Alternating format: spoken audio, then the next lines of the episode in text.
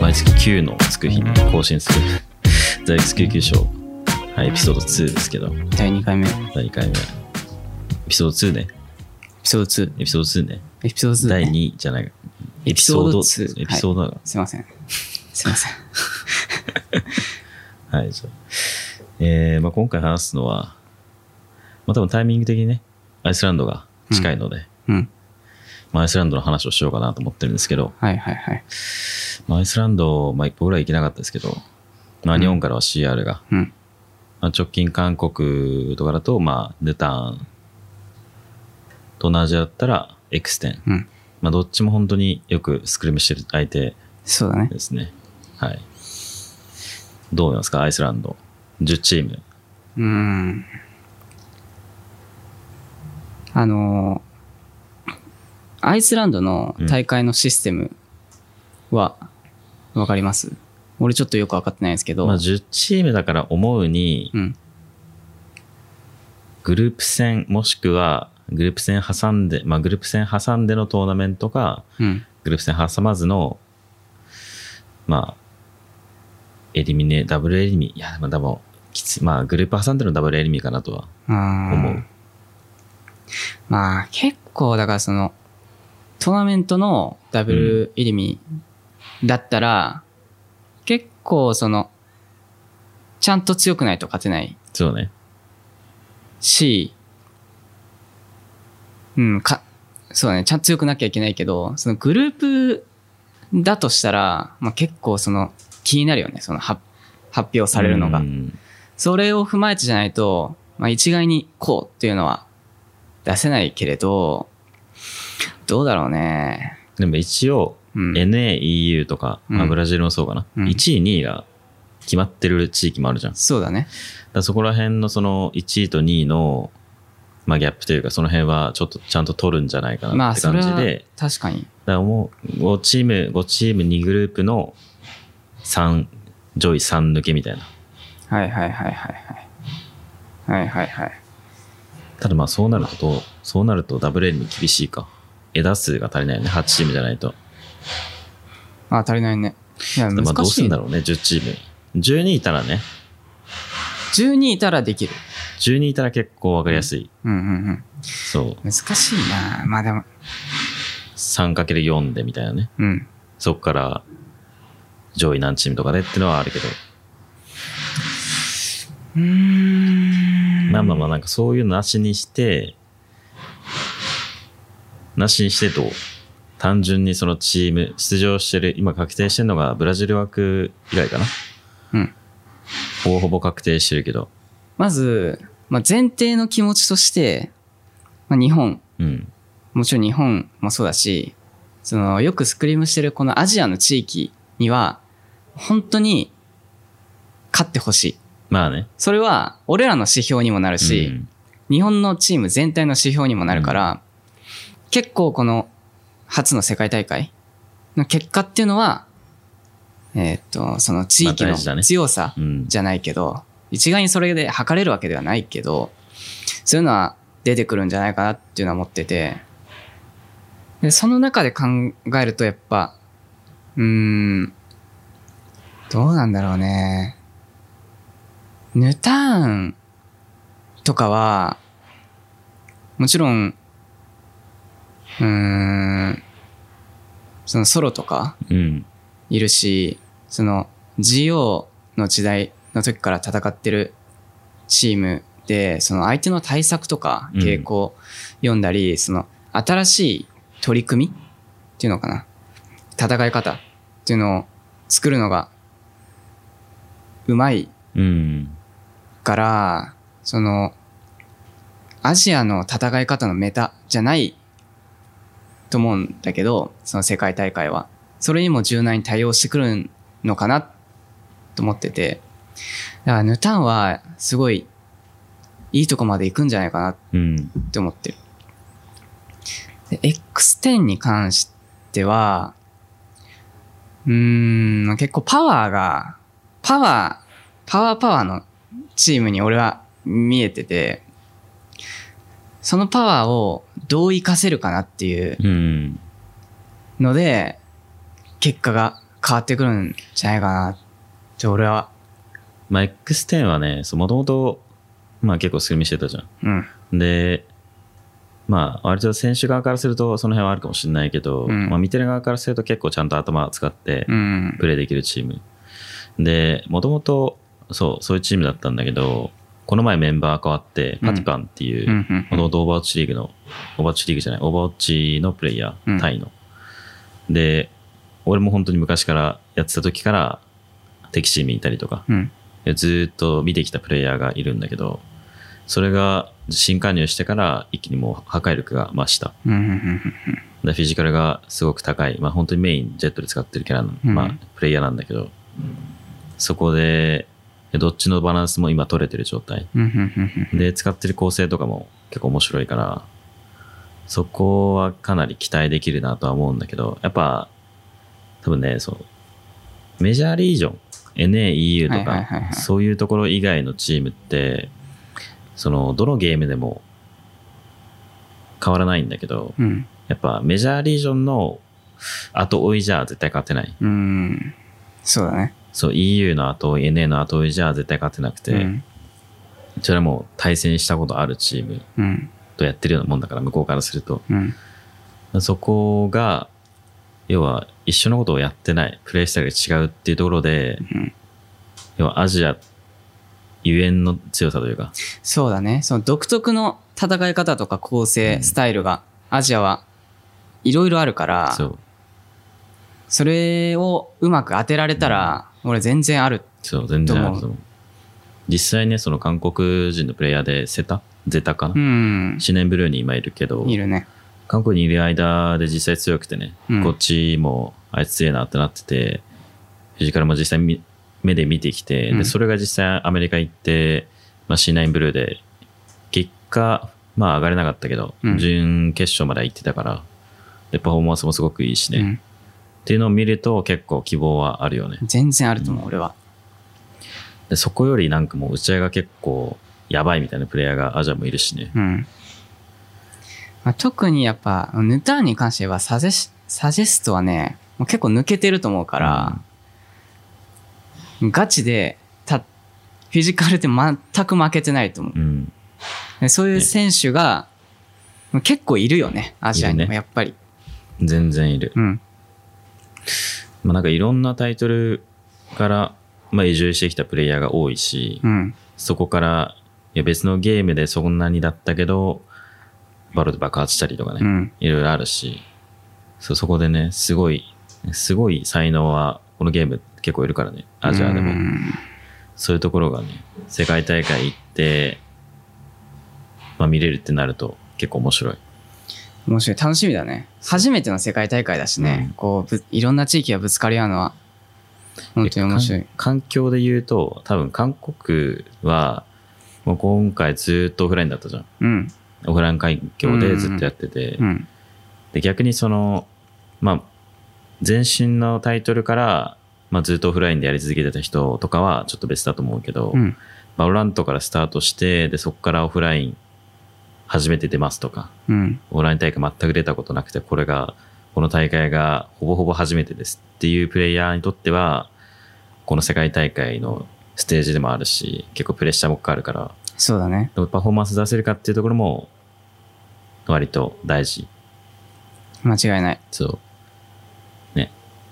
いや、そう、メタとかに関してね、アジアですごい思うのは、ヨーロッパの構成とか、そういう NA の構成とかをこっちに輸入してきて、いろいろ試したじゃん。うん。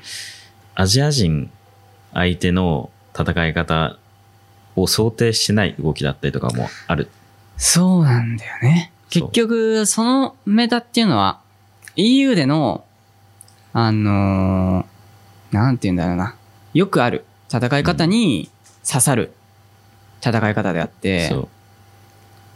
その、まあ、アジアでやっても、まあ、刺さる時もあるんだけど、想定されてないそうそうそう。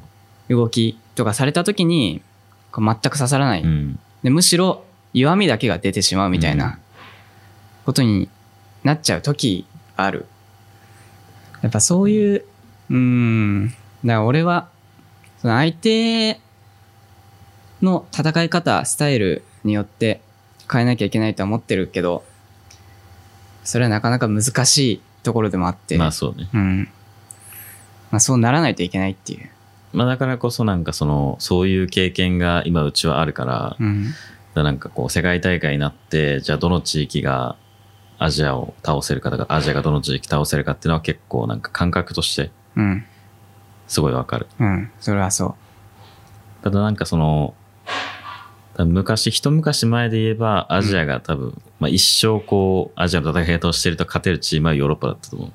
うーん。で、そ。れで、でもなんか、最近のヨーロッパのチームのスタイルって、まあ、ちょっとアドリブ気味というか、少しこうギチ、ギチギチに固めるような形じゃなくて、うん少しは余裕を持って、なんか臨機応変に戦えるような形とか、うん、うん。抜け感を出すための、まあ、デュエルスピックだったりとか、その辺も結構やってきてるから、うんだからそこをやってきてる結果、このアイスランドの世界大会でどれだけ、そう、アジアチーム相手の動きを対応できるかっていうのは、結構見ものかな。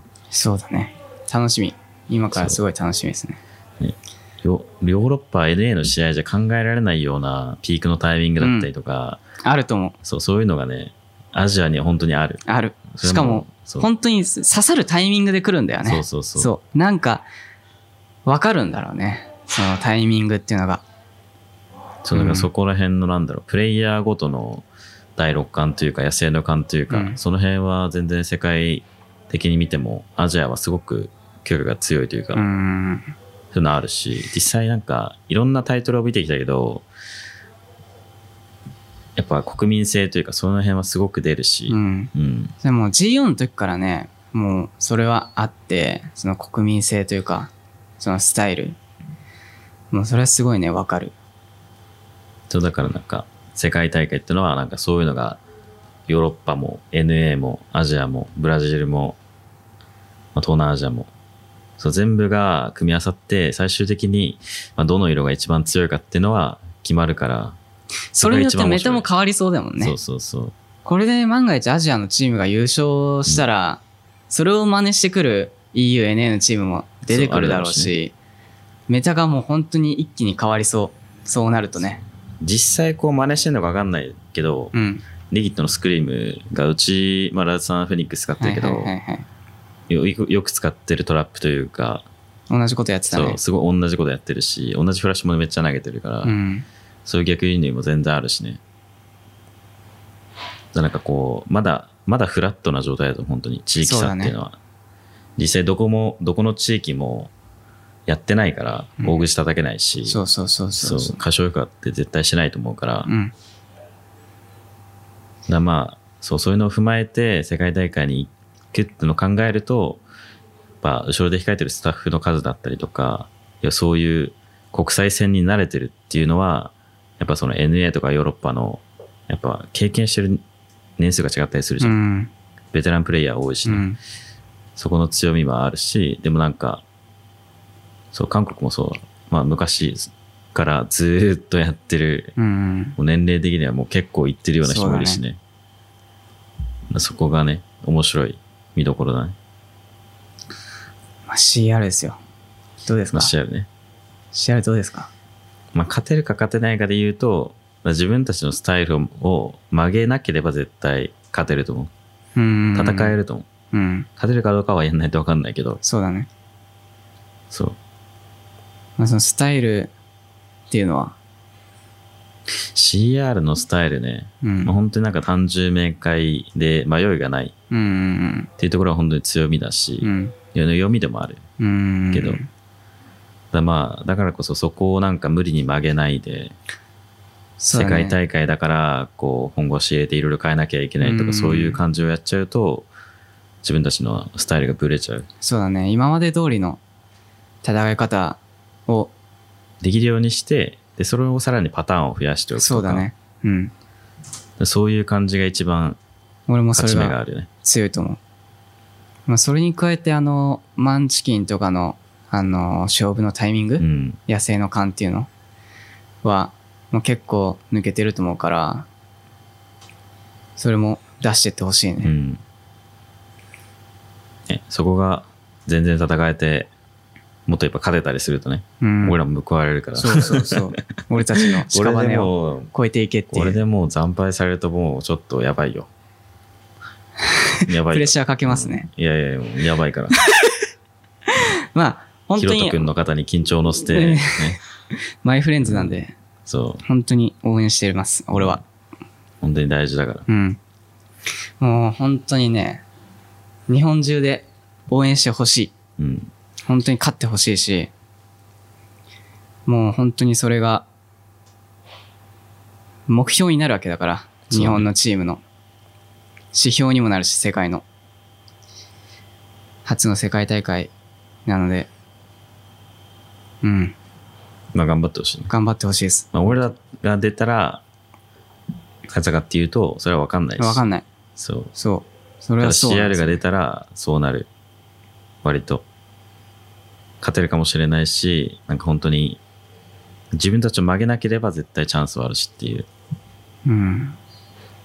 まあそういう視点、視野っていうのは、やっぱ俺うらんプレイヤーより Q さんの、まあ、コーチ的な視点が、やっぱ、あると思うんで、まあね、うんめっちゃ保険でいっとくと、多分決勝のパフォーマンスで言うと、俺らは出ても勝てなかったと思う。いやまあね、 そうちょ。っとね、そう。ちょっとひどかっそう。たよね。うん、そうだからまあそういうのを分かった上で CR はそう評価するかな、そうだね。うんやっぱ、うん。ああいう場で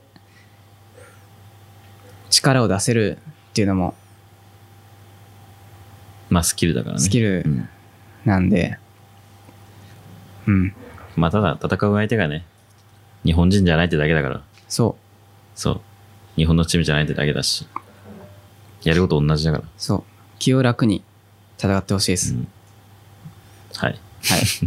まあ応援しよ応援してます、マジで。う絶対面白いうん。面面白いと思う、本当に。想像するだけで面白い。でもまず、今までなかったから、世界大会が。そうそうそう他の地域が戦ってんのも面白いし、アジアから出てくのも面白いし。だって実際なんだろうな地域間で戦ってるのって直近で言えばその EU のうん、 MEA かなうん、要はトルコ、トルコ、ヨーロッパ、えー、CIS かな枠的に。いや、422でね。うん。あ、431かな。で、枠があって、うんで、最終的に今、抜けたのはリキッドとフナティックなんだけど、なんか、その、その試合、いや、その EU 地域での、そういう国際戦を見るだけでも全然面白かったし、うんそれまでずっと独立して地域で、まあ、スクリームとか知ってんのかもしれないけど、うん。独立してやってるところが、じゃあ実際国際大会でってなると、それだけでも面白いしね。だか面白い。らずっと見てる EU のチームが、要は今まで戦ったことなかったトルコのチームとか、CS のチームとやるっていうだけで、今回マジで面白かったから。面白い。まあ、それ、そう。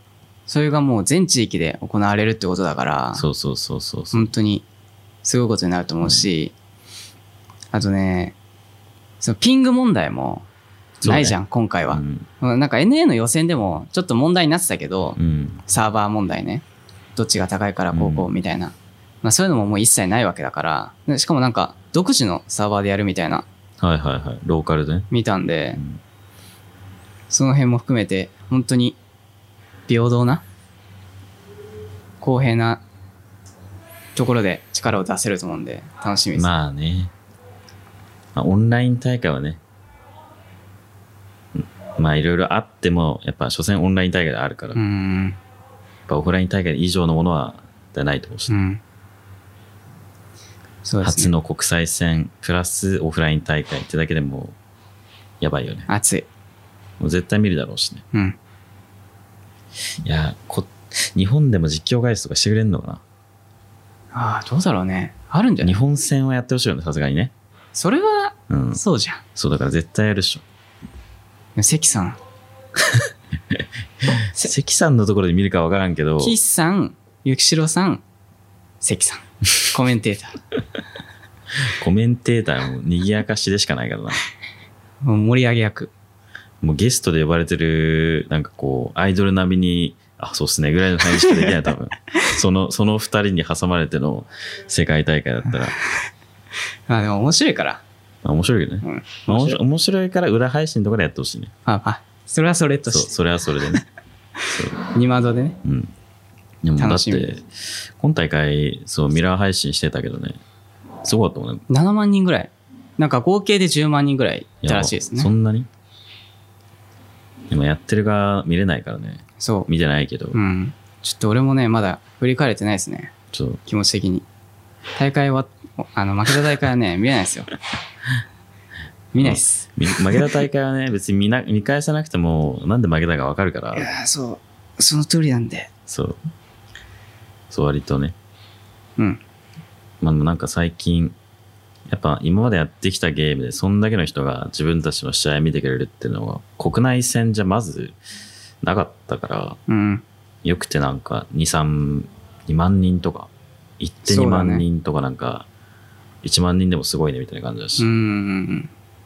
いや、そう本当にね、ありがたいですよね。そうありがたい見話てくれ、て、その、ファンになってくれてるうん、方々とか、実際、負けちゃったけど、大会終わった後の反響、うんフォロワーとか、ツイッターの、すごかったし、うん、本当に影響力がある方々が、最 近は、バロやっていただいて、そうね。見ていただいて、 本当に感謝ですね。まあ、まあ面白いゲームだからね、うん。実際。面白さがね、今回の大会で伝われば、そうそうそう。伝わってやってみたいとか見たいとかって思ってくれたらね、いいな。意外とね、その競技シーンとのギャップってあればあるほど面白いと思うんだよね。うん。こう自分がやってて、なんていうのかな、あんまギャップがないと、やってることが目に見えて分かんないと、まあ、ちょっとなんかこう敷居が高いってイメージもあると思うんだけど、でも自分がプレイして、自分がマウス操作して、エイムしてっていうところで、自分のプレイをずっと見てるわけじゃん。うん。で、そこで、じゃあプロの配信とか、大会観戦をしてる人の配信を見に行って、で、そこでなんかめちゃくちゃやばいキルだったりとか、今度やったソウルダムのアセントのミッドプッシュのやつだったりとか、そうゼファーのやつだったり、まあうんうちもクラッチレッサンしてたし、そう、ああいうなんか、もうよくわからない波の、なんでそんなプレイできるんだってのが、一瞬でも見れれば、要はそれだけでね、大会観戦って面白いし、面白い。そう自分には絶対できねえってわかるけど、でもやっぱ、それでモチベ上がってうね、ん。やってね、そうあなね。んか違うなと思ってやめるま で。やめないでほしいけどね。 いや、もうぜひとも、その、やっぱ今までやってた人たちも、その5人でやる楽しさうん、うん。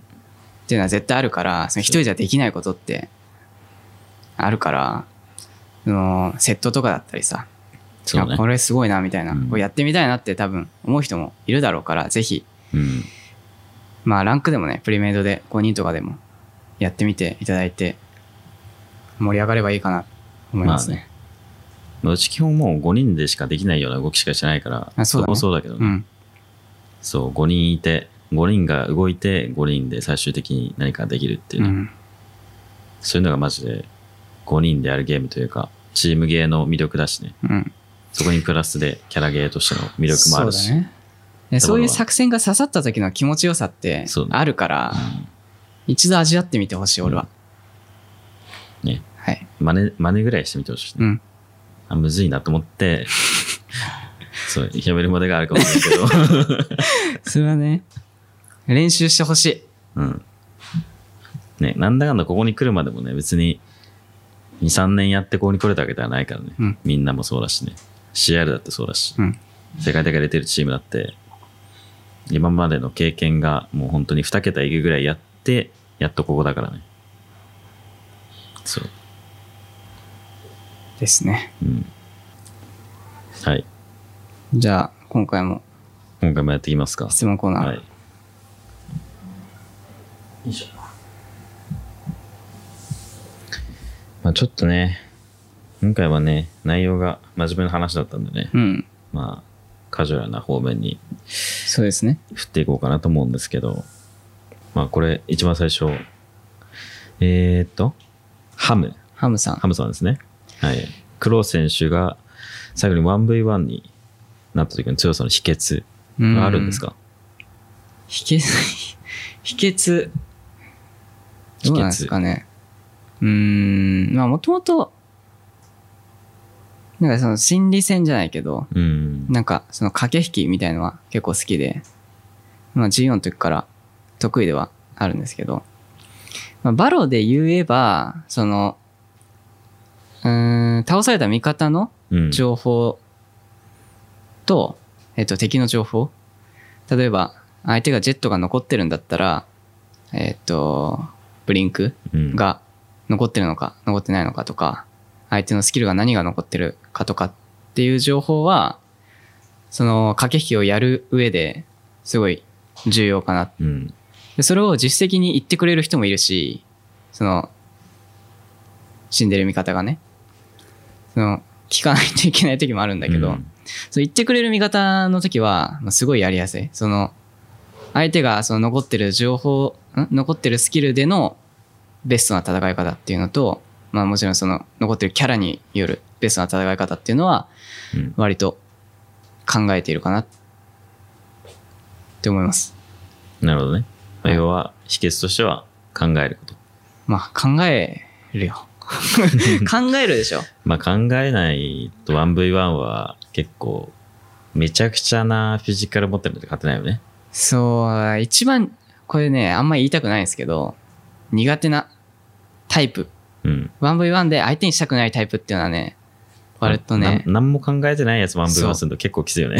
あのね、これは悪口じゃないんですけど、あの、バースはね、読めない。も うね、わけがわからん。ああね。それが強みでもあるし、弱みでもあるんだけど、あの、野生的な人うん。わけわからん感じがね、俺は苦手ですね。逆に。なんかこう、要は考えてうん 1V1 する人に2タイプいて、うん。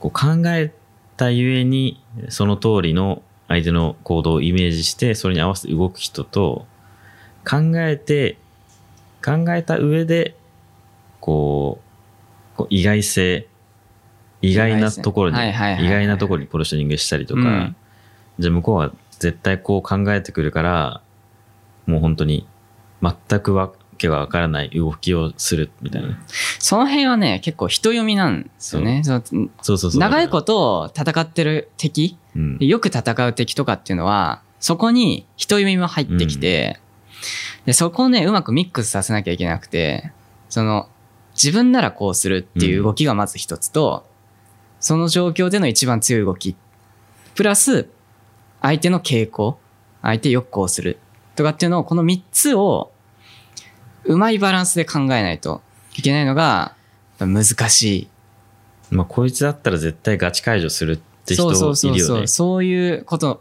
フなんァですよブ、ねフ。ァブだったら。シルフィーさんねシルフィーさんね みたいなね。そうそうそう。そういうことそうそうそうそうそう。この辺がね、やっぱ、うん、面白いし、やってて、見てる方も面白いと思う。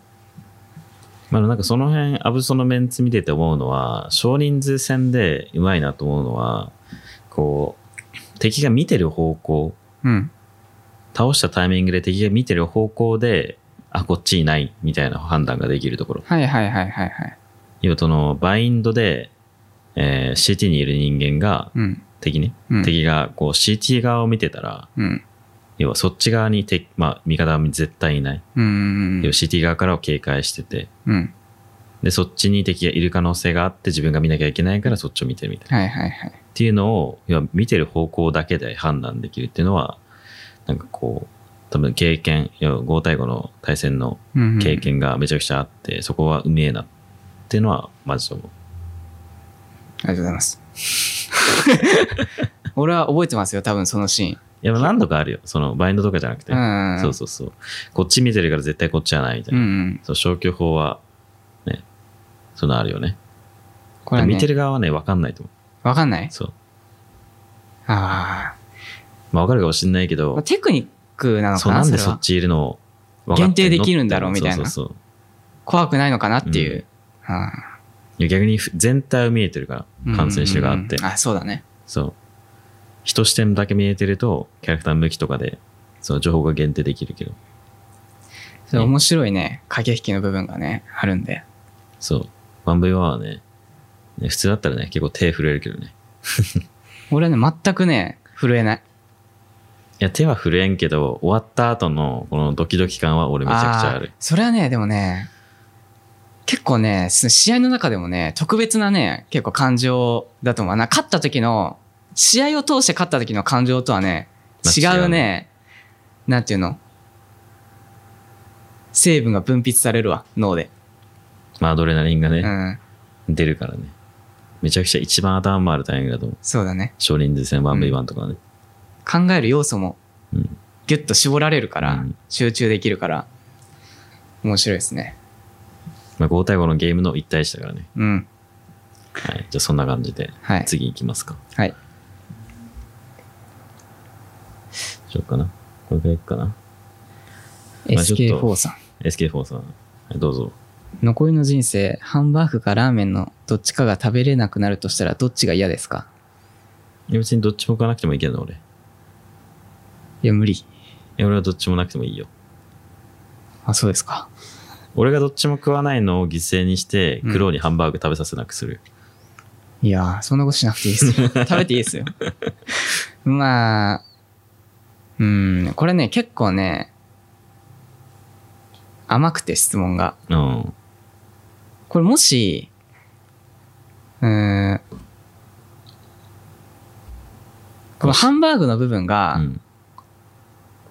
あのーハングリータイガーっていうお店の、俺が大好きなお店があるんですけど、ハンバーグが含まれてなかったら、含まれてなかったら、もうラーメンはもう絶対犠牲なんですけど、いやもうハンバーグって書いてるから全部だよ。でも、ハングリータイガーのハンバーグ以外は別にいいんですよ。いやだから全部だよ。いや、だから、これは必然的にラーメンを犠牲です。ああね。だけど正直、ハングリー以外のハンバーグが食べれなくてもういいです、別に。い言うね。や、マジで。いやでいも別にあそこ以外のハンバーグでも君めっちゃハンバーグ食っとるやん。いや、それは評論家として行かなきゃいけないです よね。いろんなところを、要はね、必然的にこのハングリーのハンバーグの評価を上げるためのそ、う、そうそうそう。ステゴ世マ的な界一であることを証明するために、自ら食べに行かないとうんいけない。やっぱあそこが一番だなみたいなね。そう。 ないっすよ。それでそれしか食われてる店のかわいそうさよ。うまいけど、あやっぱあっちの方がうまいな。ああねやっぱ思考なんだと、あれあは。の、再確認。再確認するために、やっぱ自慢、あの、話題のハンバーグ店は行ってますよ。それはね、歪んでる確認の仕方はね。歪んでるかなまあまあ単純に好きなのもあるんでね、ハンバーグが。なるほどね。はい。週2、3は食ってるもんね。多い日だと。うん。食べてる。やばいけどね、週2、週2、3いでハやンでもバーグ食ってんのは。あの、ラーメンに変えたら、いるでしょ週に3ラーメン食べてる人なんて。いや、いるけどやばいけどね。いや、でも、いるじゃん。 いや、いるけどやばいってだけね。そこのやばさは一緒よ。ハンバーグになっただけよ。多いよ、ラーメン。そういう人。いるでしょいっぱい。まあ、いるっちゃいるね。ハンバーグが少ないだけで。うん。それがそうなっただけだから。まあまあまあまあ。えちなみにど母っち数なんでのすか違いね。俺は別に、なんかどっちもめっちゃ好きってわけではないんだけど、別にハンバーグを食うことってあんまないかな。逆に。うん。だからラーメン。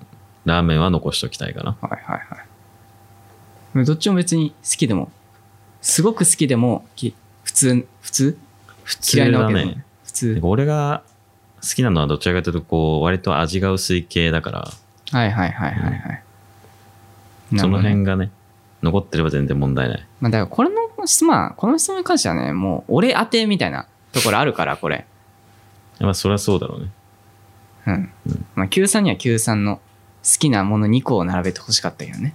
それ何なの好きな食べ物。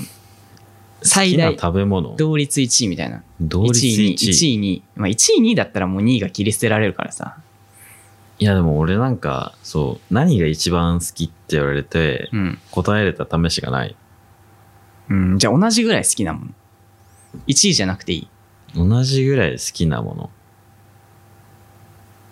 なんだろうね。結構よく食べるな、これみたいな。え、わかんねえかも。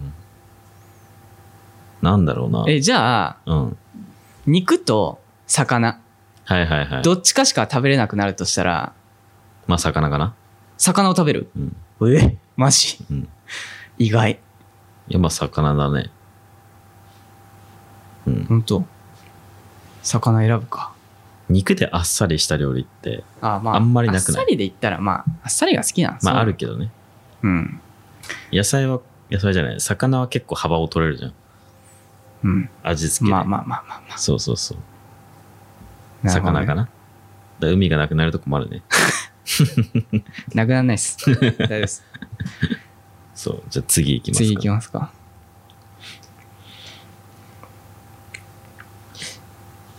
あ、でもついでにこれ行くか。あはあ、いそうだね。はい、稲取太郎さん。はい。はいご飯派ですか、パン派ですか。うんまあ、俺は、どっちかな。まあ、ご飯かな。ご飯。なんで日本人だ から。ジャパニーズなので。ジャパニーズ。はい、ジャパニーズなので、ライスが大好きですよね。あーまあ、なんだかんだこう、食べてるとやっぱ、合ってるなあ感はある。あー。日常的に作る料理だったりとか、その辺もあるし。まあ、そうだね。馴染みのあるそうそうそう。感じだよね。そうなんだかんだ海外行っても、ご飯とパンがあったら、ご飯食うもん。俺はご飯とパン食べるけどね。それは分からん。わからん。俺は極端に食べれるものが少ないから、必然的に食べれるものを取っちゃう。いや、苦労だけかは分かんないけど、なんかうんゲーマー、まあ、今までずっといろんなやつとやってきたけど、ゲーマー変色多すぎて、おい。あん前の海外行ったら何食うんだよっていうシチュエーションがマジである。ポテ海ト外、ポテトです。そう、海外行って、3回、3チームと海外、まあ、アブソとはまだ行ってないけど、うん海外行って2チームと、3チームか。そう、海外行って、海外のその地域特有の食事を楽しもうとしたやつ一人もいない。あー。いないない。いなかった。いや。あー。え、ちなみにどこ行ったアジアとオーストラリア。あとアメリカも行ったけど、はいはいはい。まあアメリカはちょっとあったかもしれない。でも、うんうん。でもなんか基本的にやっぱ、その、そこにマックがあったらマックに行く よね。そこにマックあか、マックは 行くね。ハンバーガーの、どこ行ってもマックとケンタッキーは行くね。そあうとそういうサブウェイはね、いいんですよね。サブウェイは海外の方がいい。うん。それは間違いな間い。違いない。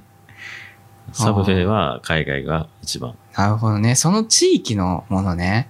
俺は、あのー中国とかうんめちゃめちゃ行ってて、その竹杖とかめちゃ食うから、うん。中国はね、その、ちなんだろうな、中華料理うん。とか食べ行ったりとかしたけど、あねお、当たりのお店もあるんだけど、どうしてもね、日本人の舌に合わないうんうん。味、あるね。現地の人たちはめっちゃうまいって食べるけど、ってものがあったりして、あ、これちょっときついなみたいのはあったけど、チャレンジはするみたいな。ああね。一回ね、オーストラリア行った時に、あの、アウトバックってお店あるじゃあるね。ん。日本で。はいあれって発祥が確かオーストラリアうん。なのよ。で、行ってみようぜみたいな。うん。行って、注文した時に、もう俺ら英語全然わかんなくて、で、ラズガキミツ社、ちょっとしたわかるんだけど、うんなんか、えーって適当に言ってたら、あの、 フィレ頼んだんだけど、うん。あの、本当は、そのサイドで、ポテトと、とポテトとか、あるなね。んだろうな、サイその、うん。野菜とか、サけラダとかど、そね。うそうそうそう。それを、 全部す、あの、なくて、どういうこ頼んだ時に、でも聞かれてんだけとあまど、あサイドに何つすけるかっていう。のそれをマジで適当にしてたら、うんで、ラズもなんかそんな言ってくんなくて、適当にしてたら、フィレ肉だけ来て、5個 ?6 個かなうん。マジでクソでかい皿に肉がポツンってあるみたいな、マジ異様な光景に出会ったことある、俺ら。それ以来、いや、これ、ちゃんとしようねってああね。なった。まあでもなんか本当に Google 翻訳とかね、なんかそういう翻訳速度使うだけでも全然いいとは思うんだけど、いや、あの時はね、もうね、早く注文したくて、ああ、もう、テンパってたね。まあでもオーストラリアはまだいいじゃん。英語だから。まあまあまあ。そう。やだ、まだ優しい。うん。まあそうだから、なんかゲーマーと一緒に海外に行くと、海外がま、微塵もこう満喫することなくうん。帰ってくることになる。あー観光とかもだっだてさし観光行けないじゃん。大会期間中で外出れない。いや、あ、ず終終わった後とか。わった後も別にずらせばいけるけど、うん終わってやんなきゃいけないこともあるし、はいはいは負いけた後にとか勝った後に結構きついじゃん。あーそうだね。それから即帰ってくるんだけど、だから楽しみって食事しかないじゃん。うーん。ね、その食事が基本もう、マックだか まあまら、あこまいあ、つでらも。はマいジで海外行ってもっと楽しんだらいいのになってのは毎回思うね。はい。いやでもなんかさ、俺見たけど、あの、作ってなかった。ハンバーガーあ、みたいな。向こうでね、作そうってそたうね。なんだかんだ向こうで作るのもカンバーガーって いうね。であれ結一局ね番最初は、あの、カンガルーの肉つく使って作ろうぜって言ってたんだけど、うん。売ってなかった。売ってなかった。オーストラリア人てのか選手に、スーパーでカンガルーの肉売ってるよって言われて、探したけど、なかった。ああ、俺そもそもはカンガルーを食べること自体が俺は結構衝撃だったけど。いやいや、まあ、まあ一応食べないと、消費しないといけない量なので、はいはいはいは向こうのカンガルーは。いなるほどうね。ん。あそうだからまあね、そ、そこの地域で面白いものを食べたりとかはね、いいと思うけど、まあ、ホテルとかが多いからな。あ、なんだそかうんだね。ね。その結局バイキングがね、うんありますからね。でもホテルのバイキングで朝起きてくる率、ほぼほぼゼロだけどね。俺は起、きてたえだから10分前とかに行って、集 合の。ちょっとつまんで行くのあよ、ーバスに乗って。はいはいはい。で、大体だからポテト よ。朝はポテト朝、大体あるから。バイキング。マッシュポルみたいなね。うん。もうそれ食べて。まあだからプロゲーマーと一緒に旅をすると、まず朝食の時間に起きてないし、昼も、なんかそんなにうん 楽しめない。昼は大体会場いるしね。日本と、日本と大して変わらんものを食ってるだけど、まあ、まあ大事だけどね、それも。まあでも、思うのは、やっぱ海外って思うのは、やっぱ日本よりまあ、美味しいご飯はないなって思うね、俺は。バリエーションはないね、あんまり。ああ、まあそう。日本はだって、そこら辺歩けばね、まあ洋食だって、日本食だって、うんまあ中華だって何でもあるけどね。うん。そその辺は日本来たら、ね、ぜひ、まあ、ご飯食べるのが楽しいっていう、そう海外の人の気持ちもわかる。それはそう。そう俺は思った。だいぶそれましたけど。で、俺俺はご飯は、派。俺はご飯派です。パンも食う。パンも食うけど、いや、圧倒的ご飯です。あれなるほど、ね多分ね、なんかご、白米っていうか、その、米が好き。米が多分一番好きなんだと思う。へえ。米を食べるためにハンバーグ食べてるみたいな。じゃあもうハングリータイガー関係ないやいや、それが一番うまい。そのコンボが。なるほどね。そう。っていうぐらい多分、米は好き。めっちゃ食う。じゃあ、白米とハングリータイガーってことまあそう。なるほどね。そう。あ、だからね、ハングリータイガーでもね、選べるんですよ。パンかライスか。ああ。だからパン頼んでる人は俺、ちょっと、正気じゃねえなって思ってる 俺は。正直。パン派に喧嘩売る一いね。や、あのね、一番美味しい、いや、まだその人にとって一番美味しかったら申し訳ないんだけど、俺にとって一番美味しい食べ方は、やっぱ、ライス。お肉もそう。で、お肉食べないでしょあの、焼肉の時とか。まあ、あんま食わないね。俺はちょっと信じられないですけど、それぐらいにはだってご飯は好きですね、俺は。焼肉の時にご飯と米食ったら、いや、だからそのし、肉をいっぱい食べたいってことでしょいや、別に肉だけでいい。ああ、そうですか。おいや、酒ご飲む飯食べた方が美お味しい。酒飲むもんね。 基本的に。お腹がね、ままあ、人それぞれ。あ、それはですそう。 ねそれはそうなんだけど。 じゃあまあそんな感じで締めます、今日も。 はい。